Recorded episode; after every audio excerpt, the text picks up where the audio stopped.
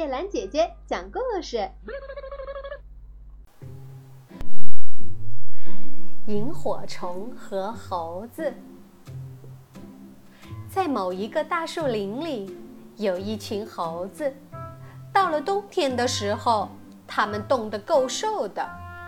在夜色降临的时候，他们看见了一个萤火虫。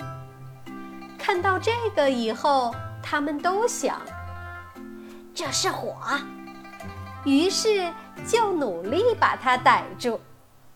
用干草和干树叶子把它盖起来，都把自己的胳膊、肚子、胸膛伸到上面，又抓又挠，仿佛真正享受了烤火的快乐似的。有一个猴子冻得特别难受，它便是全神贯注地来烤火。不停地对着萤火虫吹了又吹。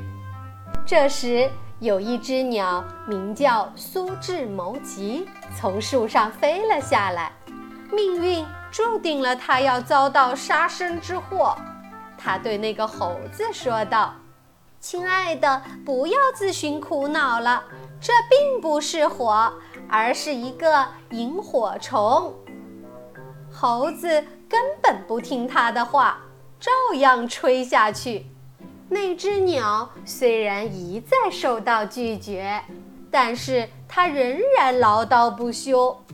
简单一点说吧，它飞到猴子耳边，用力地去刺激它，一直到猴子把它捉住，往石头上一摔，它就带着摔断了的嘴、眼、头和脖子。到阴间去了。